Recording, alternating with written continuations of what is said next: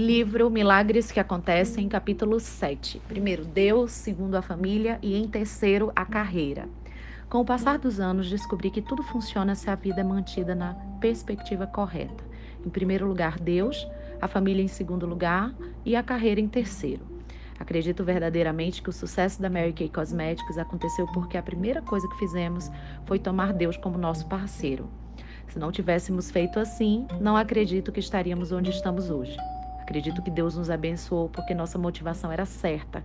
Ele gostaria que as mulheres se tornassem os seres maravilhosos que ele criou, usando os talentos inatos que existem dentro de cada uma delas. Descobri que, quando nos entregamos nas mãos de Deus, tudo em nossas vidas acontece corretamente. Quando você tenta fazer tudo sozinha, confiando somente em você, começa a cometer grandes erros.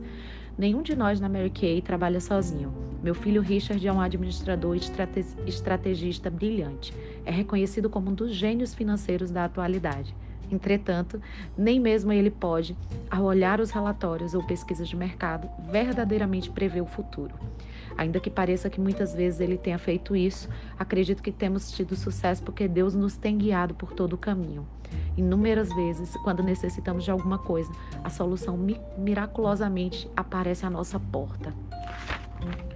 Nossa experiência em hexaclorofeno é um pequeno exemplo. Muitos anos atrás, esse ingrediente era altamente recomendado e largamente utilizado, e nós o incluíamos em nossa loção para o corpo. Avaliamos que esse composto poderia trazer problemas e o removemos da nossa linha, destruindo aproximadamente 19 mil unidades da loção. Pouco tempo depois dessa ação, o FDA interditou esse componente e determinou que os fabricantes destruíssem todos os produtos que contivessem o hexaclorofeno. Se, ainda, se não tivéssemos tomado a decisão apropriada naquela ocasião, nós, como outros fabricantes, poderíamos ter perdido centenas de milhares de dólares. A reação de Richard a esse milagroso time foi: nossos cientistas sabiam que essas coisas aconteceriam? Ninguém pode prever o futuro e ninguém sabe o que o FDA fará de um dia para o outro. Havia, indubitavelmente, estudos recentes que nossos cientistas tinham lido mas por alguma razão nós removemos o produto químico antes da determinação e evitamos sérios problemas financeiros. Mas um negócio consiste de milhões de pequenas decisões, não apenas de grandes. Frequentemente, são as pequenas decisões do dia a dia, aquelas que você toma a cada hora, que fazem a diferença entre o sucesso e o fracasso. E sinto que Deus colocou seus braços protetores à nossa volta e nos guiou para os caminhos certos. Embora acredite que Deus tem sido fundamental no crescimento de nossos negócios, tenho o cuidado de lembrar que nós somos um negócio e que devo evitar pregações, afinal, somos uma empresa com muitos colaboradores e aqui estão representadas todas as crenças e denominações.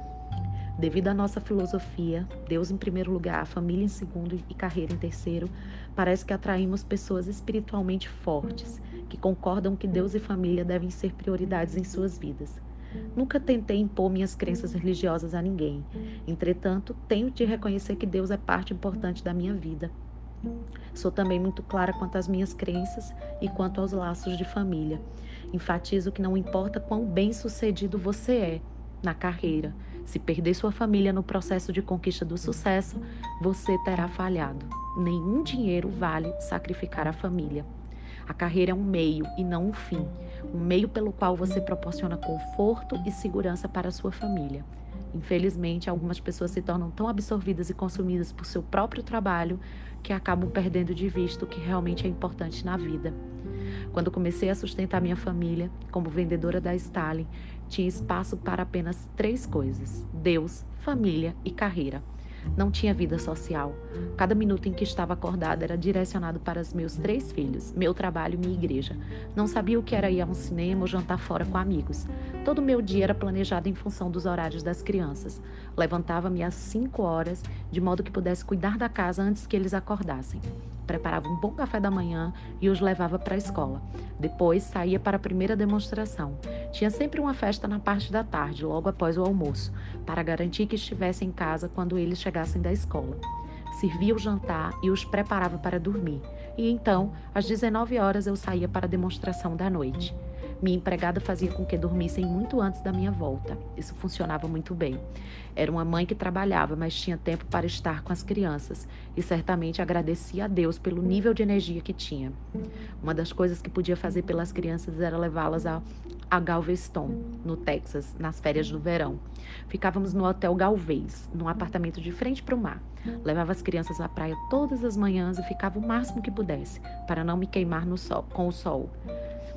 Então, ia para o nosso apartamento, sentava-me à janela e de lá cuidava, ficava cuidando deles. No almoço, comíamos um sanduíche ou um cachorro quente e logo depois eles voltavam para a praia.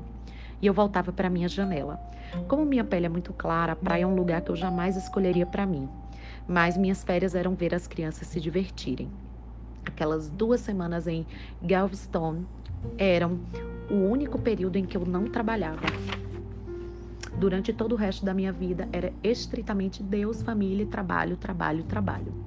Recentemente ouvi a doutora Joyce Brothers dizendo que ser workaholic não é de todo mal. Simplesmente significa que você está totalmente comprometida. Eu gosto de pensar que ela está certa, porque estou realmente nessa categoria. Precisava trabalhar todas as noites para garantir os ganhos necessários, mas graças a Richard, algumas vizinhas interpretavam mal minhas saídas à noite. Quando mudamos para Dallas, estava ganhando bem, nos instalamos numa área muito boa. Tínhamos um sobrado com um pequeno terraço à frente e uma árvore grande no jardim. Naquela época, eu tinha também uma empregada que deveria colocar as crianças na cama antes que eu chegasse. Mas, aparentemente, ela os colocava na cama e ia para o seu quarto.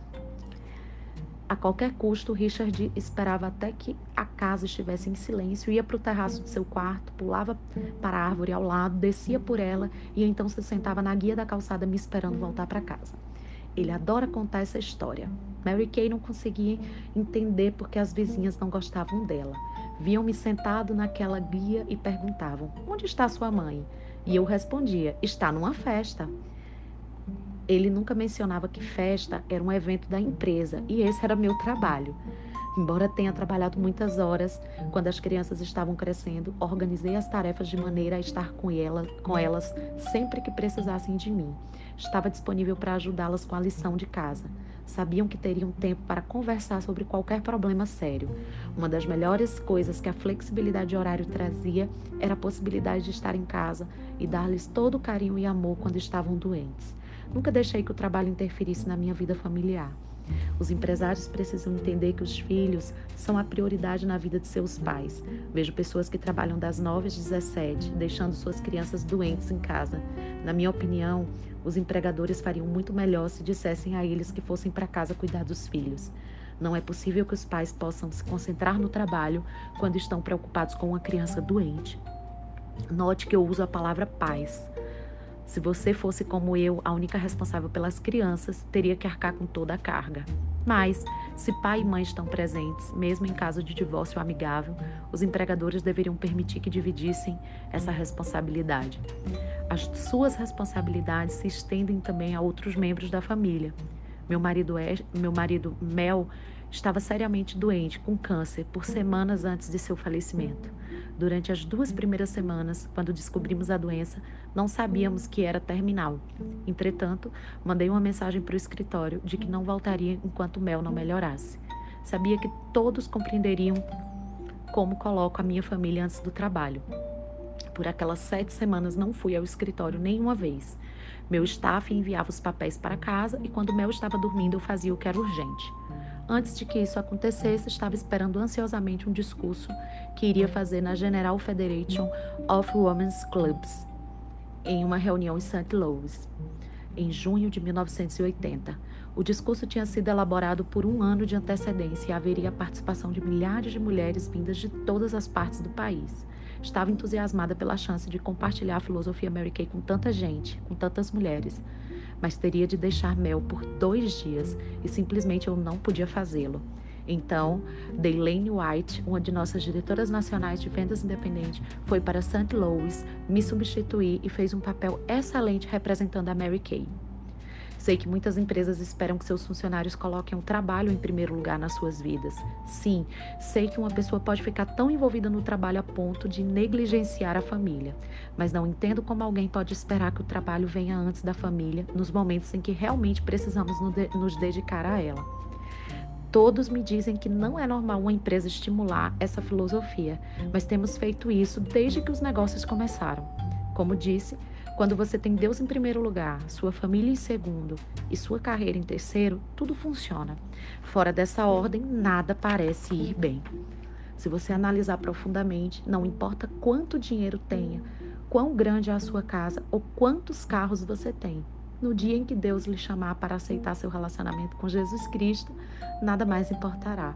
Esse dia chegará para cada um de nós e nesse momento teremos que nos perguntar se nossa vida teve realmente sentido.